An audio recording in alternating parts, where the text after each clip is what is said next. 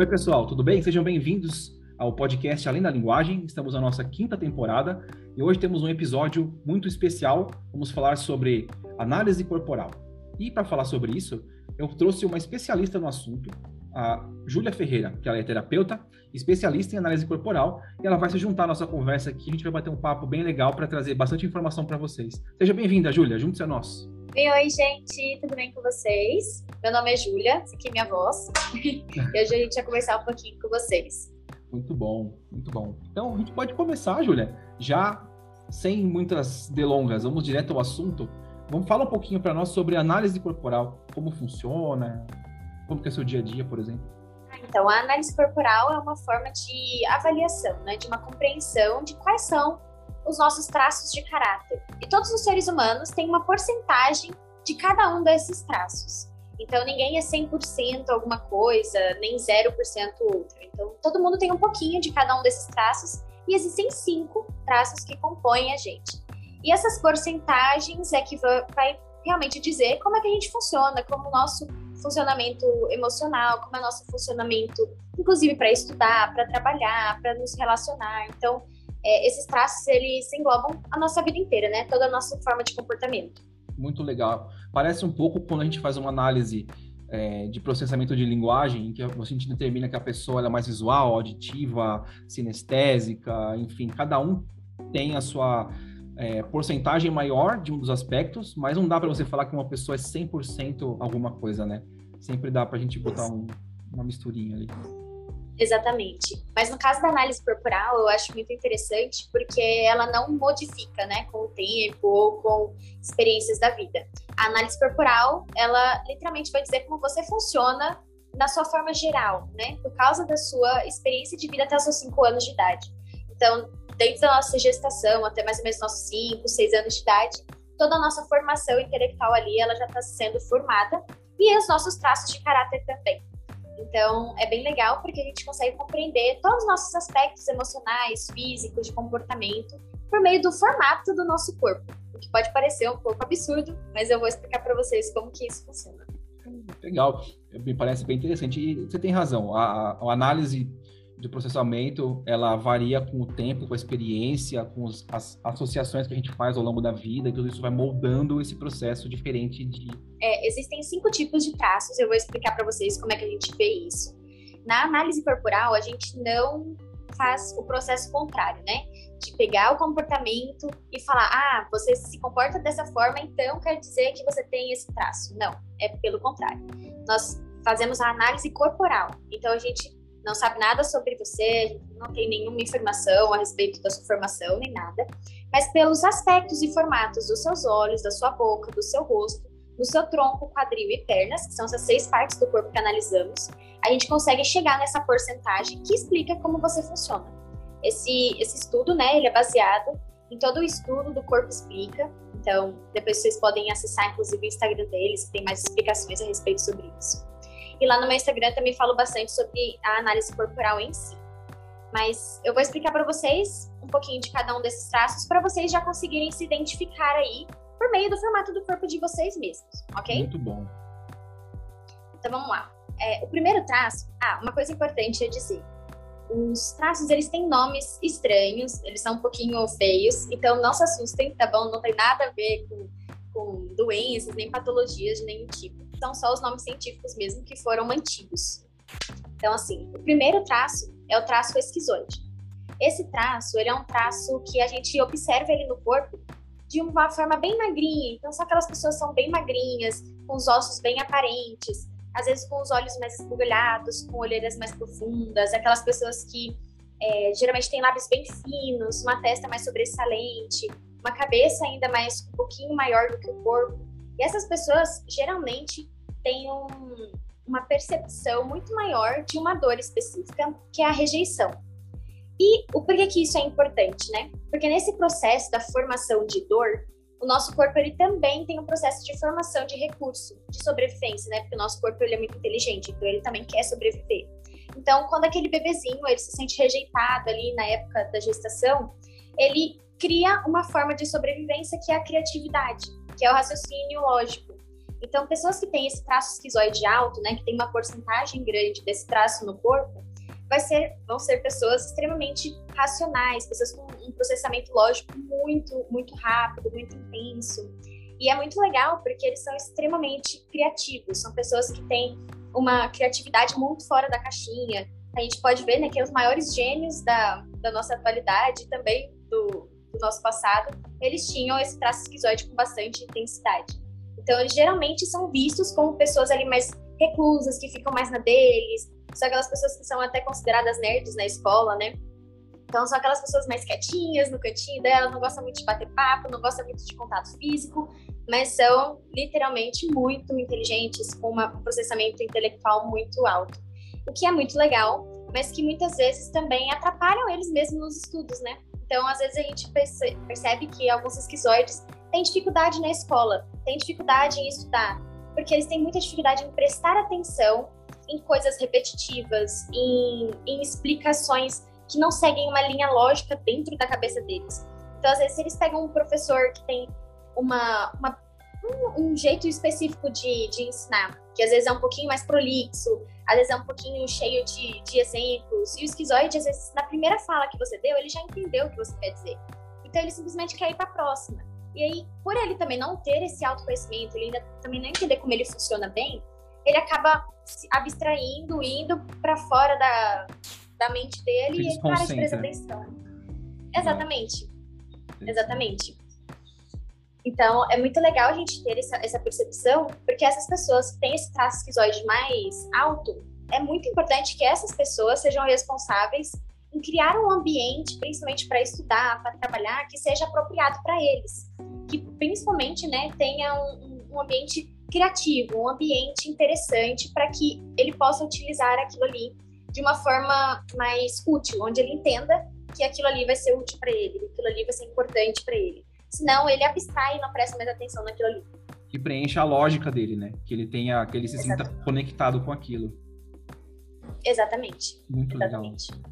Isso vai incluir as, for as técnicas de estudo, os recursos que ele usa para estudar, tudo isso vai ter que se encaixar nesse perfil, né, Júlia? Sim, Exatamente. O esquizoide, ele vai ter muito mais essa questão de, de ser rápido, de não gostar de, de informações repetitivas, de não gostar de enrolação. Então, ele é prático, rápido e ele prefere experimentar antes de entender o raciocínio por trás. Então, é aquela pessoa que não, não adianta você tentar explicar o caminho que, que aquela fórmula faz para chegar até ali. Ele vai tentar fazer sozinho, e aí, quando ele não entender muito bem aquilo ali, é que ele vai voltar para trás e vai perguntar: tá bom, como é que funciona isso daqui? Uhum. E aí, você vai explicar em uma frase, ele já vai entender e vai voltar lá para a experiência dele, pessoal. Então, o esquizóide ele tem muito dessa, dessa sensação de autodidata. Os uhum. esquizóides eles têm muito essa, essa percepção. E vão procurar ajuda apenas para preencher as lacunas, só isso. Exatamente. Mas é claro, né, que às vezes, por, por, muitas vezes, a pessoa não ter consciência, né, dessa própria formação dela, de como ela funciona, e às vezes querer se encaixar no padrão dos outros alunos e dos outros professores, acaba que isso se perde, né, e o aluno acaba, às vezes, até sentindo que ele não, não, não consegue aprender, que tem dislexia, que tem TDAH, então, às vezes ele até é diagnosticado com várias e várias doenças que, na uhum. verdade, poderiam ser muito compreendidas e, e diminuídas e, e menos afetar, afetar, menos ele, né? Uhum. Se eles soubessem dessa, desse traço específico aqui que ele carrega, né?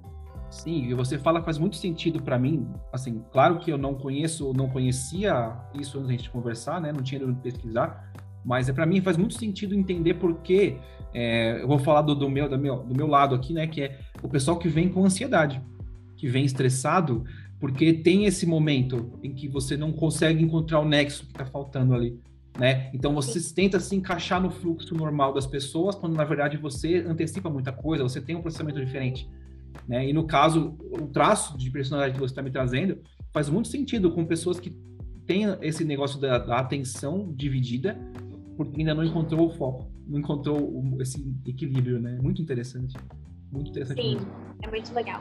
E é muito legal como tudo é bem assim específico, né? Vocês vão entender dos próximos traços, vocês vão até assim considerar e perceber, ah, eu conheço uma pessoa que realmente é assim mesmo, o formato do corpo dela é desse jeito mesmo.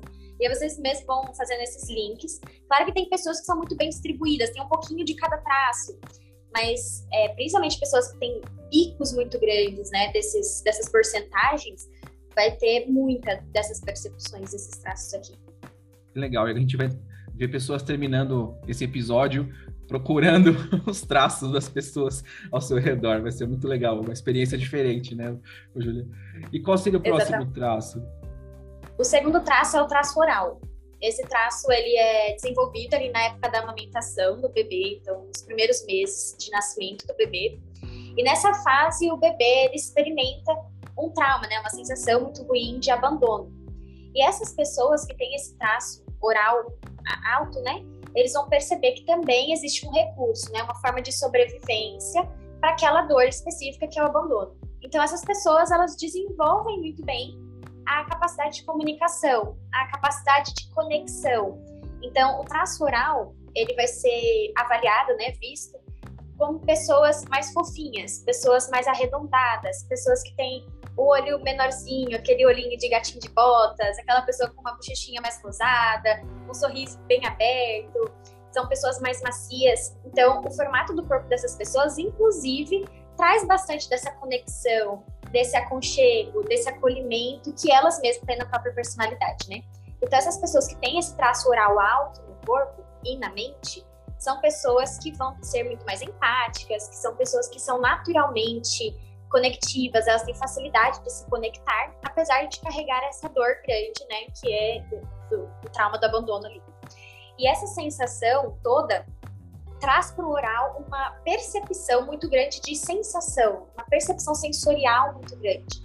Por isso que é muito legal quando é, pessoas né, que têm esse traço oral grande, traço oral alto, eles perceberem sensações no ambiente e estudarem com base nisso também. Então, sabe aquelas dicas, né, que a gente às vezes vê de comer enquanto você está estudando alguma coisa para lembrar de outra, hum. ou ficar em um ambiente confortável, cheiros específicos, isso funciona muito bem para o oral, porque o oral ele conecta tudo com sensações. Então, se ele tiver em algum ambiente que tiver um cheiro específico, quando ele sentir esse cheiro de novo, ele vai lembrar de toda aquela sensação, daquele momento, de tudo que ele viveu na, naquela história, naquele momento, da fase da vida, às vezes de anos e anos, sente aquele cheiro, a percepção é muito intensa. Então, o oral ele tem muita dessa intensidade. E ele também funciona muito melhor com coisas presenciais, coisas onde ele pode encostar, tato. Então, aulas presenciais, onde ele possa ter também companhia. O oral ele também tem muito essa questão de companhia, de ter pessoas ao redor. Então, ele gosta muito de ter participação, de conversar, de, de, ter pessoas ao lado dele estudando a mesma coisa. É aquele tipo de pessoa que faz um curso ou alguma coisa assim e chama o colega para ir com ele, porque ele não quer ir sozinho, ele quer ter uma companhia. Então, o oral ele tem muito dessa, dessa sensação de aprender mais acompanhado, aprender mais no presencial, aprender mais quando ele se envolve com sensações no ambiente. E isso é muito legal de entender, né? Porque o oral ele tem muito acesso à informação que ele associa com o sentimento.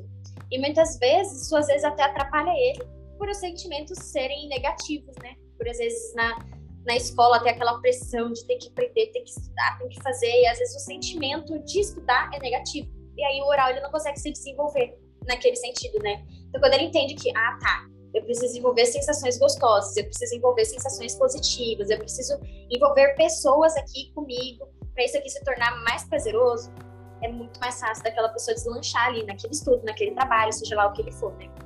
Ou seja, ele é um banco de referências. exatamente, exatamente. ele é um, um, compilado de referências. É interessante isso, porque a gente tem, e mesmo isso eu falo independente do traço de cada pessoa, né? Que você vai ainda vai falar de mais três, mas a gente, independente de qual seja o traço, o cérebro ele funciona como uma, uma máquina associativa uns de, forma, de um jeito, outros de forma de outro, claro. E aí a gente encontra nos traços essas especificações de cada modelo. E é muito interessante essa, esse, o oral ser conectado ao, aos sentimentos, né? E, e, criar relações com aquilo e ancorar isso ali e resgatar isso depois. E é muito interessante você falar isso porque eu tenho feito é, agora, conforme vai chegando perto do Enem, eu começo a ter um fluxo maior de atendimentos com relação a questões emocionais. E as pessoas trazem muito isso.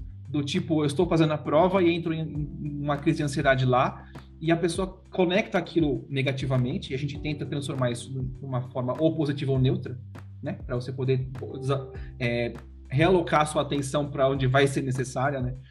E faz muito sentido essas conexões, assim, muito bom. Continua, por favor. claro.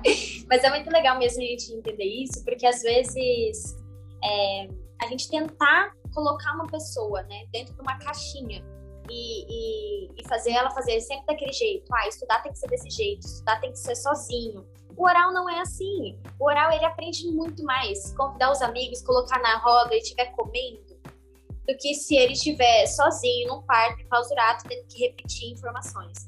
Aquilo ali ele não vai gravar nada, talvez ele até grave, mas da manhã ele já esqueceu. Então não aprende, ele não aprende, Sim. né? Não chega no aprendizado. É, é superficial, é né? muito legal. Exatamente. Agora, é, os orais, eles têm umas percepções, eles não esquecem de tudo que conversa na mesa, enquanto come, enquanto tá com os amigos. Isso é muito, muito, muito intenso no oral, as sensações. Então, quanto mais a pessoa que se identifica com esse traço oral tiver sentimentos e sensações envolvido com o estudo, muito mais fácil para ela. Muito interessante, hein? E, e muito engraçado, porque é uma, uma, forma diferente de analisar as pessoas que, para mim, é, é nova e que faz muito sentido. Não é um negócio Sim. estranho, sabe? Eu, eu vou, a gente vai conversando, você vai falando, e eu vou construindo na minha cabeça mais associações ainda, né? Olha o meu status revelando para você. e qual que é o próximo traço, Julia? E o próximo traço é um traço que tem um nome bem feio, que é o traço psicopata. Mas não se assustem, porque esse, esse traço é um traço muito legal, muito, muito, muito legal mesmo. Ele tem esse nome, mas não se assustem. É, esse traço, ele tem uma... Ele, ele foi formado, né, mais ou menos ali no período de um, dois anos de idade, que é a fase que a gente está mais envolvido com as pessoas, né? Que é a fase de interação com as pessoas. E na interação social, às vezes a pessoa ela tem uma percepção grande de, da sensação de manipulação. Então esse traço ele experimenta a dor da manipulação, a dor da sensação de ser usado, de ser manipulado, até porque, né, às vezes acontece, né, essa sensação de troca entre os pais e a criança, ah, eu vou te dar esse brinquedo, ah, eu vou te amar só se você fizer isso, esse tipo de sensação. E esse traço psicopata, ele cresce com essa dor de manipulação. Mas, ao mesmo tempo, assim como os outros traços, o nosso corpo tende a querer sobreviver. Então, ele cria um recurso que também é muito positivo, que é o recurso da estratégia, é o recurso da, da sensação também de, de ter essa percepção de como é que eu posso falar? Controle. Exatamente. Ele controla, ele, ele monta uma estratégia, ele faz alguma coisa ali para aquilo ali funcionar. Então, o psicopata, ele vai ter essa tendência de, de liderar muito bem, ele lidera trabalhos de equipes, ele gosta, às vezes, mesmo de, de ficar ali no lugar dos professores, de ensinar os professores. Então, o psicopata ele tem muito dessa sensação de liderança. E a gente consegue perceber essa psicopatia, né, no traço, no formato do corpo da pessoa, quando ela tem aspectos triangulares no corpo. Então, às vezes, quando ela tem né, um rosto mais afunilado, ou então um tronco bem grande, com uma cintura mais fina. Então, aquelas pessoas que formam, parece mesmo um sorvetinho, né, invertido assim, a gente percebe que, inclusive, são pessoas que geralmente têm um sucesso muito grande, né? Se vocês forem observar os maiores CEOs aí das coisas, geralmente eles têm esse formato triangular no, no tronco, né? Com essa sensação de, de imposição maior. Exatamente porque esse traço, ele é um traço muito ambicioso, é um traço que quer muitas coisas e é um traço que aprendeu a vender e a liderar muito bem, até porque ele passou por aquele medo e aquela dor específica, né? E na escola, né, no aprendizado, no trabalho, o psicopata ele gosta de controlar, ele gosta de estar sobre liderança. Então, ele não gosta de estar precisando ser manipulado, precisar se sentir usado. Então, muitas vezes, no processo de estudar mesmo, ele gosta de ter controle das situações, né? Então, ele vai também gostar muito de ser prático. Ele não gosta de enrolação, ele gosta de praticidade. Então, quando um psicopata ele quer estudar, né? Quando uma pessoa desse traço, ela deseja estudar, aprender mais, tudo que for prático, rápido e bem explicadinho, para ele não se sentir usado ou enganado de qualquer forma, funciona muito bem para ele. Então, é aquela pessoa que vai querer muito mais informações específicas, práticas, sem enrolação e com uma explicação clara por trás, até porque são pessoas com muito mais sensação de, de medo de confiar, então eles têm essa sensação de desconfiança maior no conhecimento e tudo mais. Então essas pessoas vão desejar mais informações de você. Então é muito bom também os professores terem essa noção, né? Porque às vezes acham que, que os alunos eles estão, né, querendo, sei lá, de alguma forma fazer mal para eles ou diminuir eles, mas na verdade não, é uma necessidade desse traço ter essa sensação de tenho certeza que ninguém está me empolando aqui com esse conhecimento. Então eu quero ver se essa pessoa realmente sabe o que ela está falando. Então o psicopata ele traz essa percepção e ele gosta de informações úteis. O que ele não vai usar, ele não quer nem aprender. Para ele é assim, ele quer ir direto ao ponto. Então a gente vai perceber que também na hora do psicopata estudar, ele vai trazer muito mais pro racional do que pro emocional, como o oral ali, como a gente falou, né? Então é bem diferente essa, essa percepção de aprendizado e ele aprende muito mais quando o ambiente permita que, permite que ele assume a, a liderança ali do, do ambiente, né?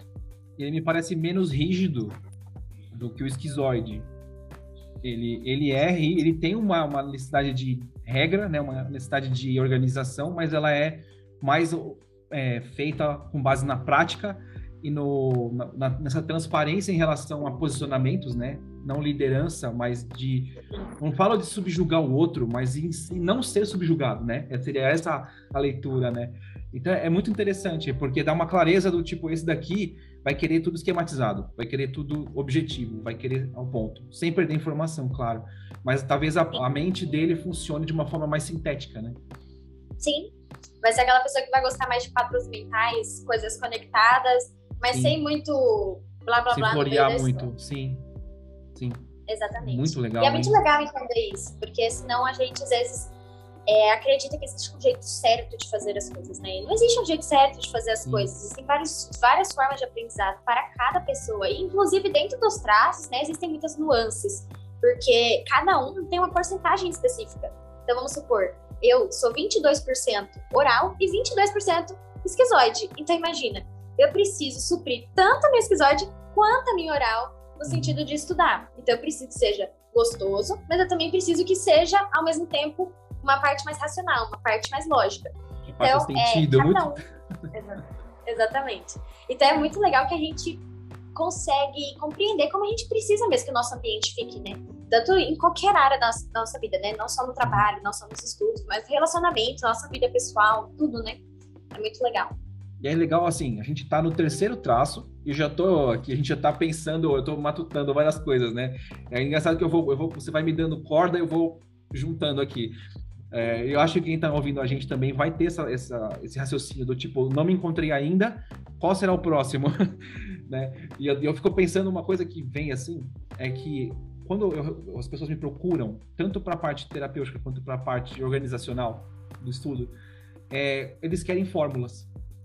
Eles querem saber se existe um roteiro, um esquema, se existe uma, uma coisa pré-fabricada. E eu falo que isso é sob medida.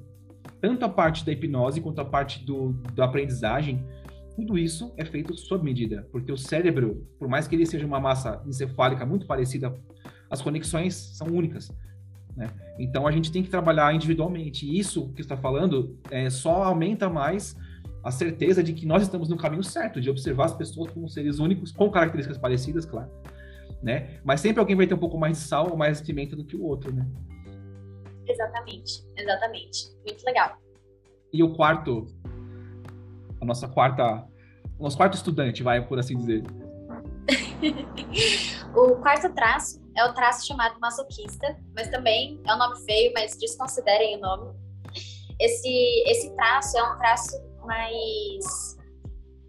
Como que eu posso dizer? Mais metódico. Uhum. Esse aqui é o traço que ele é desenvolvido na época do desfraude. Ah, peraí, que eu acho que tá passando um carro de som aqui. Sim, não tem problema. Você tá ouvindo? Gente... Tô, tô ouvindo. Ah. tô ouvindo. Mas não tem problema. Não tem problema. A gente aproveita para fazer um feedback. Você tá, tá gostando do papo? Tá tudo bem? Sim, tô achando ótimo. Pra mim tá ótimo. Que bom. Parou. Você pode começar do, assim, o quarto traço é fulano e aí você continua. Beleza. Bom, o quarto... Vai lá, de novo. Bom, o quarto traço é o que a gente chama de masoquista. Também é um nome feio, então desconsiderem isso. Mas é um traço muito legal. Esse é um traço que foi desenvolvido ali mais ou menos no desfraude. E esse traço ele experimenta uma sensação, né, uma dor muito forte de humilhação. Então essa sensação de humilhação, esse trauma de humilhação, ele precisa ser de alguma forma reconstruído, né? Então o nosso corpo, nossa mente, ele faz essa sobrevivência buscando um recurso aí dessa humilhação. Então, apesar dessa dor intensa, ele é criado um recurso de sobrevivência para ele que tem muito a ver com uma percepção de ser forte, de ser resiliente, de também ser pessoas que são muito detalhistas. Então, os masoquistas são aquelas pessoas que a gente consegue observar isso pelo corpo delas, aquelas pessoas que têm um, um rosto mais quadrado, um, um, uma pele até um pouco mais grossa, né? Uma, uma sensação de mais fortaleza mesmo, aquela pessoa que dá a sensação de que ela é forte. Então, são aquelas pernas grossas, fortes, parecem até tronquinhos de árvore. Às vezes até tem um, um bumbum mais para dentro, porque são pessoas bem fortes mesmo. Parece que o músculo tá bem contraído. Às vezes nem faz academia, mas o músculo é super durinho. Então, essas pessoas... Exatamente, tem muita rigidez na, na musculatura. Uhum. Mas essas pessoas, elas têm uma característica muito específica de de metódico, né? De, de, métodos, de seguir métodos específicos. E eles, apesar, né, lá do, do esquizoide gostar de saber a linha de raciocínio, né, eles são muito diferentes. O masoquista, ele tem muito mais a questão de passo a passo específico, não gosta de mudar esse passo a passo, gosta de entender qual é o passo a passo da aula do professor. Então é aquele aluno que ele vai precisar anotar tudo, que vai querer saber de todos os detalhes dos processos das coisas. É aquele aluno que é super leal, que quer ajudar, que quer ser útil. Então é aquela pessoa que geralmente é, até se coloca né, à disposição para ajudar os colegas, para tentar ajudar e tal. São aquelas pessoas que dão mais exemplos das coisas, que tentam simplificar as coisas, mas que geralmente carregam um montão de informações com elas para sintetizar ali da forma delas. Então são pessoas que aprendem muito mais em silêncio, que não gostam de pessoas por perto quando estão aprendendo. Então são aquelas pessoas que precisam de extremo silêncio, sem observação, sem pessoas ao redor, sem música, sem nada, prestar atenção ali e fazer aquele processo específico que foi ensinado para ele. Então, é, essa sensação de pressão, de observação, deixa o traço masoquista extremamente inseguro, extremamente ansioso. Por isso que em muitas provas, às vezes os masoquistas erram, não por falta de conhecimento, mas pela sensação de pressão, pela sensação de ter muita gente no ambiente. Então, é, ele acaba errando, ele acaba ficando inseguro exatamente por causa disso. Porque ele precisa desses métodos, ele, ele precisa dessa segurança para fazer as coisas. Então, são pessoas que às vezes até são consideradas, às vezes, até um pouco mais lentas para fazer as coisas, mas não porque elas são devagar, mas simplesmente porque elas gostam de fazer tudo certinho. São pessoas que não deixam os detalhes de lado, não fazem na correria. Elas seguem um ritual. Exatamente. Então eles sentam, observam a mesa, vê se está tudo organizado ao redor delas. E chega meia hora antes para a aula, para se organizar, para uhum. organizar as coisas, para conseguir estar presente ali e prestar atenção. Diferentemente do esquizoide, por exemplo, que eles já têm mais essa percepção de rotina aleatória, ele gosta de sair da rotina, esse aqui não. O masoquista, ele tem essa sensação de rotina muito importante para ele. Uhum. Rotina organizada, horário para tudo, e muita segurança para fazer as coisas. Então, é um, é um traço que vai carregar muito mais peso, que vai ter uma sensação muito maior de sobrecarga, mas que também tem uma percepção muito legal e guarda muitas informações. E quando aprende um método específico, ele segue aquele método específico para sempre, não muda de método, é aquilo ali sempre para ele que é o que funcionou é o que vai funcionar sempre para ele. Então ele tem mais essa percepção de, de trazer o tradicional, né? De não querer ficar inventando moda. Isso parece dar um conforto, né? Quando ele encontra o seu método, tipo, ele passa um tempo tentando encontrar o seu método. Quando ele encontra, ele abraça e guarda no coração. Exatamente, exatamente. É interessante é porque isso é um traço que me parece também bem comum com relação a, pessoas que têm um, uma ansiedade maior em prova, né? Do tipo, é, as regras dizem que não devemos ter o celular, de repente aparece um celular, a pessoa fica transtornada, né? Ela, ela sai do eixo dela. Sim, exatamente isso. A percepção do masoquista é sempre é, me prepararam para isso, mas se vir uma coisa totalmente diferente, às vezes eles ficam mesmo mais inseguros. Então, uma coisa que ajuda muito os masoquistas na hora de estudar, na hora de trabalhar, na hora de viver a vida deles, né, é ter uma percepção de tudo que pode acontecer de errado, pegar tudo que pode acontecer de errado, escreve tudo que pode acontecer de errado, pega todas as informações que parecem, todas as paranoias que vier na cabeça, escreve e encontra duas soluções para os problemas. E aí aquele masoquista ele vai se sentir muito mais preparado para fazer as coisas. Porque esse masoquista ele não gosta de exposição. Uhum. E ele guarda muito, ele retém muito. É aquela pessoa que é muito mais internalizada, que, que sente muito e guarda, que não tem essa questão Dominante. de falar. Que... Exatamente. Então, acaba que essa pessoa, muitas vezes, ela se sente até insegura, se sente mal, mas ela não consegue expressar isso, não fala isso. Então, é muito importante que essa pessoa cuide disso cuide dessa sobrecarga e vá trazendo né, essas sensações de segurança para essa pessoa ficar mais tranquila. Tipo, ah, se acontecer esse problema, eu já sei o que eu vou fazer. Então, tá de boa, eu vou seguir, vou fazer minha prova, sei exatamente o que eu tenho que fazer. Esse aqui é o método que eu vou seguir, eu vou abrir a caneta aqui desse jeito, vou colocar aqui nesse lugar. E se ela falhar, tem outro ali. Exatamente. Então, é, são aquelas pessoas que são bem precavidas. Leva 10 canetas já de uma vez para a prova. E essa importância, eu sempre falo isso, e a tua explicação, tudo bem que ainda falta um último traço, mas é, até agora a gente percebe que, por mais que todos tenham suas experiências diferentes, né, e as leituras de mundo diferentes, com coisas em comum, coisas diferentes, claro, a gente percebe a importância do preparo, né, de você encontrar um método que se adequa melhor ao, ao seu jeito. E aí, no caso do masoquista, é, eu percebo que os simulados são fundamentais para ele criar na cabeça dele as possibilidades, né? Ele explorar os problemas que ele pode ter. E eu falo muito para as pessoas que, neurocientificamente falando, é, a gente aprende com o exemplo também, né? A gente erra, acerta, corrige. E quando a gente faz isso, o cérebro aumenta uma, uma circunferência na espiral do conhecimento por assim dizer. Então a gente ganha ali um recurso. Eu perdi, fiquei triste, mexeu com o meu psicológico ali, meu emocional. Mas ao mesmo tempo, isso criou uma marca para um novo ciclo começar. Então a gente está só ampliando, né, nossa rede. E é, o, o masoquista me parece ser a pessoa perfeita para fazer simulados de máscara, sem máscara, com caneta, sem caneta, com carro de som passando, enfim. Quanto mais opções, melhor, né? Exatamente, exatamente. Isso é muito legal. Ele aprende muito com exemplos e treino. Quanto mais ele treina, quanto mais ele faz, ele resumos e explica, e ele aprende muito mais. Daquela pessoa que vai querer todos os detalhes de todas as informações para ele conseguir fazer todos os links importantes. E não se pegou de surpresa, né? Exatamente. Perfeito.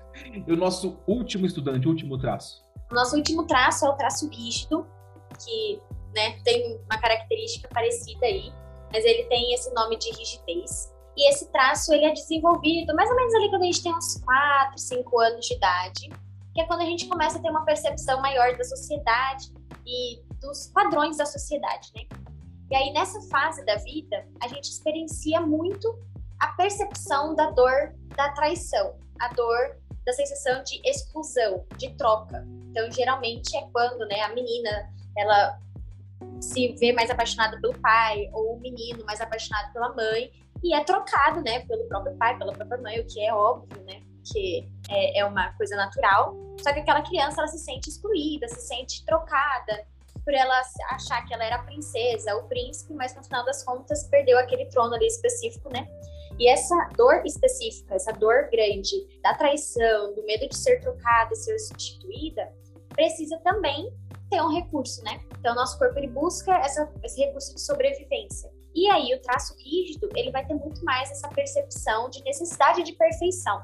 E aí, esse traço rígido, ele vai trazer muito essa percepção de é, agilidade, querer ser o melhor, ser muito competitivo.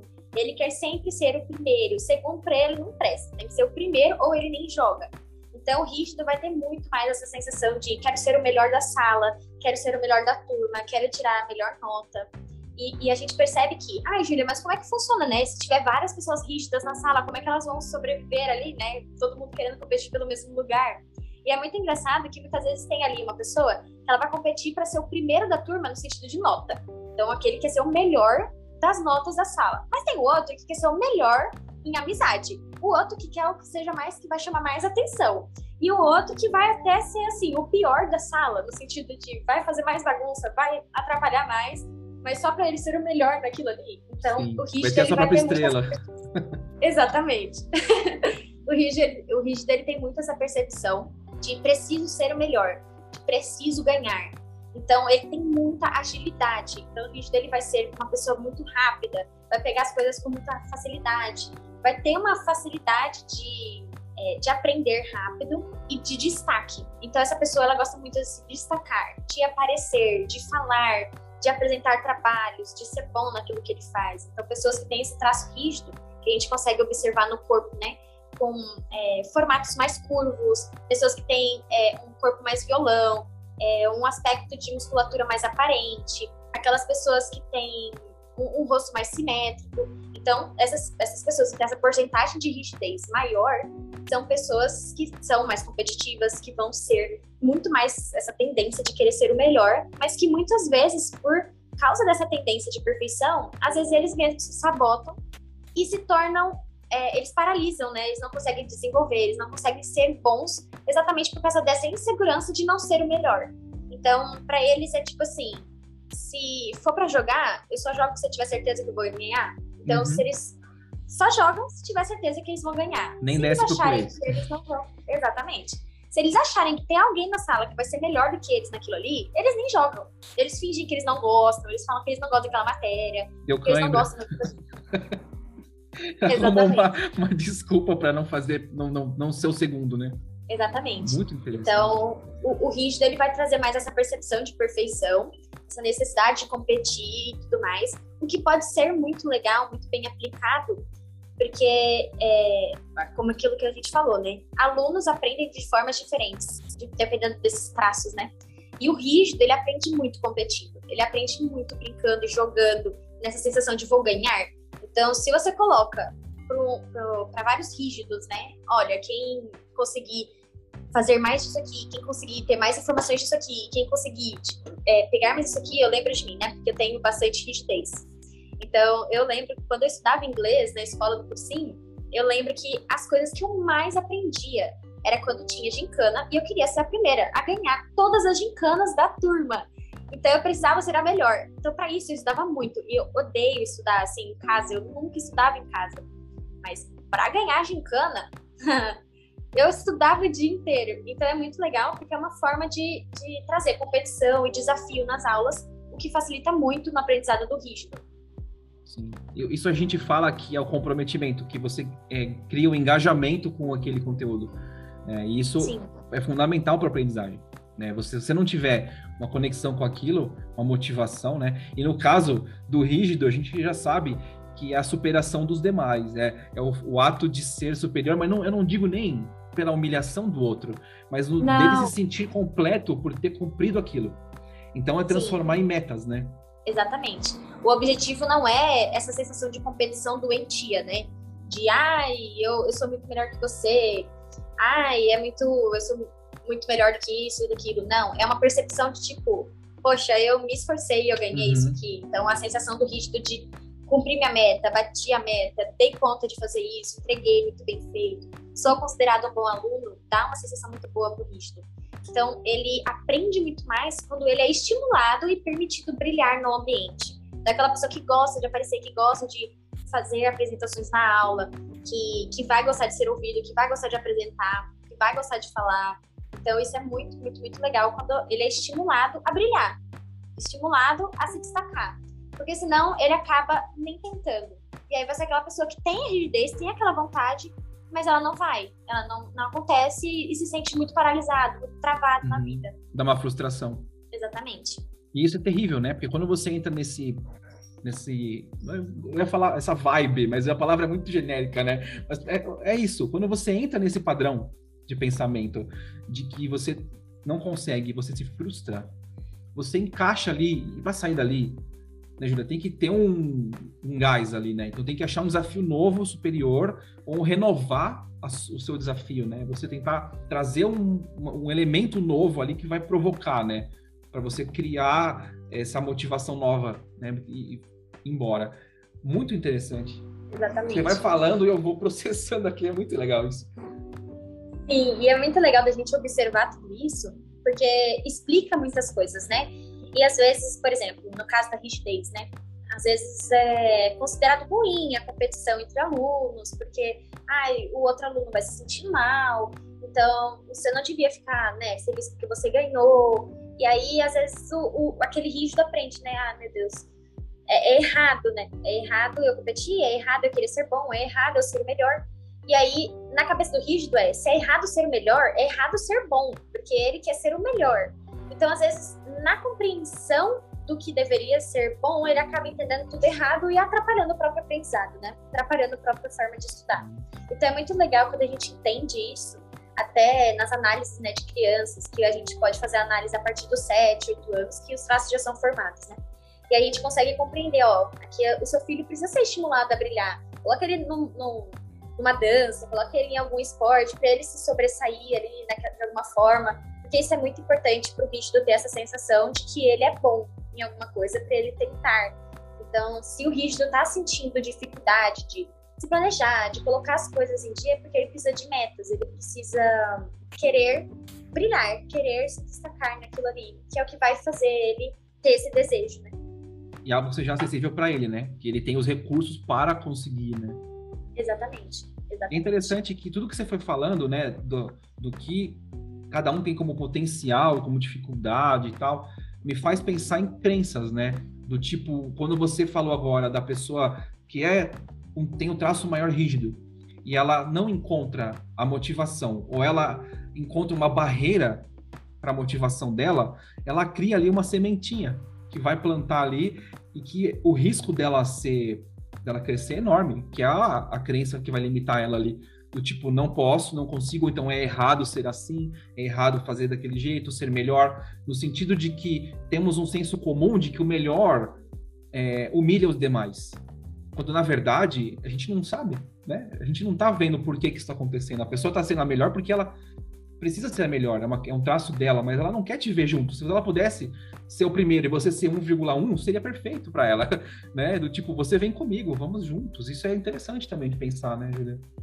Sim, sim. E assim, às vezes, né, essa percepção de competição, às vezes dá uma impressão ruim, mas na verdade, quando, principalmente, né, quando a gente percebe muitos rígidos no mesmo ambiente, se eles estão no recurso, né? Se eles estão vivendo bem, se eles sabem usar bem aqueles traços, que é o que eu ensino na análise corporal, né? Colocar esses traços para funcionar bem, usar esses recursos bem.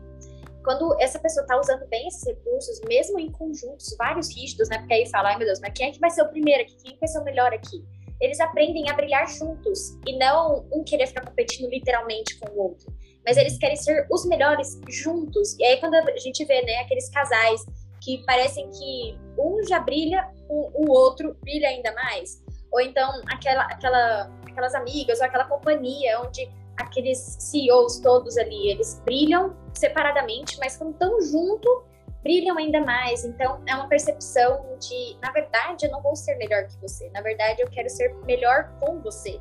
Então a percepção do rígido no recurso, ele é melhor assim. Então ele vai arrumar amigos, né, para estudar e um vai querer estimular o outro a ser melhor pegar a matéria, estudar a matéria. Eu lembro, eu com a minha amiga, né? Nós duas somos muito rígidas, então na escola a gente queria ser as duas melhores da turma. Então a gente uma ajudava a outra. Eu pegava e, e, e forçava ali as coisas que ela não aprendia, eu ia bem naquilo ali, ela vinha e me ajudava. Então isso é muito legal da, da percepção. Exatamente, isso é muito legal da percepção, porque senão a gente acaba entrando de novo naquela sensação de esse aqui é o jeito certo de fazer, esse aqui é o jeito certo de fazer. Mas não existe esse jeito, né? Cada um tem que fazer de acordo com as porcentagens de cada traço. Por isso que o autoconhecimento é tão lindo, né? Por isso que ele é tão importante. Sim, eu ia falar isso justamente agora.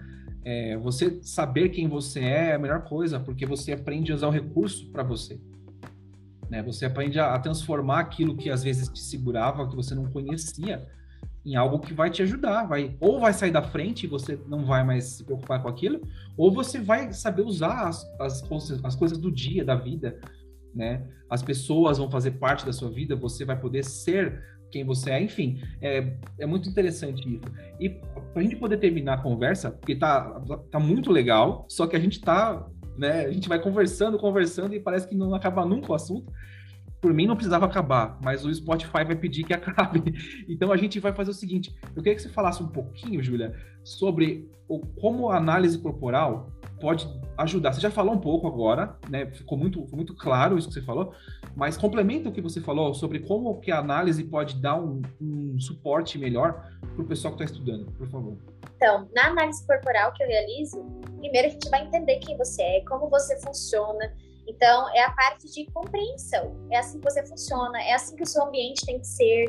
Então, a gente vai compreender né, as porcentagens de cada um desses traços e como você vai ser responsável em trazer esse ambiente para você, né? Então, você vai fazer esses ajustes no seu ambiente, tanto de, de estudo, quanto de trabalho, quanto da vida, nos seus relacionamentos, para isso ficar mais fácil. Porque a gente, às vezes, tem a sensação de que a gente se esforça muito para dar conta de fazer uma coisa simples. E isso geralmente tem a ver em a gente estar fazendo errado ou de um jeito que não é bom pra gente, de um jeito que não funciona pro nosso traço. Então você está se esforçando muito para conseguir fazer um relacionamento certo, se esforçando muito para conseguir isso, aquilo, é porque tem alguma coisa ali que às vezes é uma mudança simples no, na forma de fazer aquilo que poderia dar toda a diferença. Então na análise corporal a gente faz essa colocar isso, né, nos, nos lugares certinhos. Você ajusta para dar um fluxo melhor, né? Exatamente. Muito interessante. E às vezes, como você falou, um detalhe, né? Eu sei que muita gente sofre com estudo, de repente a pessoa muda de lugar e vai para um lugar mais claro, pronto, parece que o ambiente mudou. Eu fiz um, um episódio na última temporada com uma moça que estava falando sobre aromas, do tipo ela colocar um, um incenso ou então pingar algumas gotas de óleos essenciais ali, é, pôr flores né, no ambiente, coisas que vão dar cor. E ela falou assim, muda muito, muda muito, porque o ar fica mais leve, parece, né? Claro que isso é uma impressão, é totalmente metafórico, né? Mas o importante é como você se sente, né? E se você se sente bem, tudo flui melhor, né? Exatamente, exatamente. E isso é muito legal, essa percepção. Vale muito a pena e é um conhecimento que vai para o resto da vida, né? Você vai saber lidar sobre qualquer coisa, né? Com qualquer coisa. Então, é muito importante. E, Júlia, como é que o pessoal te encontra para fazer uma análise, por favor, fala para gente. Podem me seguir lá no meu Instagram, que é terapeuta Ju Ferreira. Né? Meu nome é Julia Ellen, Julia Ellen Ferreira, então é terapeuta Ju Ferreira. Vocês vão me encontrar lá no Instagram e aí a gente bate papo lá. Perfeito. Eu vou deixar o arroba do seu Instagram no, na descrição do, desse episódio. E eu queria te agradecer demais pela presença aqui, pelo papo, porque quando eu, eu, eu convidei você, eu tinha uma expectativa, né? Porque eu fiz uma pesquisa, uma leitura, e quando a gente conversou aqui é, e trocou, foi muito além do que eu tinha esperado, assim, positivamente, sabe? Então, eu estou muito satisfeito. E tenho certeza que quem vai escutar vai receber um pouco dessa energia que a gente está pondo aqui. Obrigado, Júlia. Fico feliz em oferecer isso, é um conhecimento realmente extraordinário eu realmente amo esse conhecimento, tenho certeza que todo mundo vai gostar e vai começar a se identificar aí. Muito obrigada pela oportunidade também. É isso aí, pessoal. Muito obrigado pela presença de vocês aqui. Curtam, compartilhem esse episódio. Sigam os canais Além da Linguagem no YouTube, no Facebook, no Instagram, no Spotify e outros agregadores. A gente se vê e se ouve, principalmente no próximo episódio. Tchau!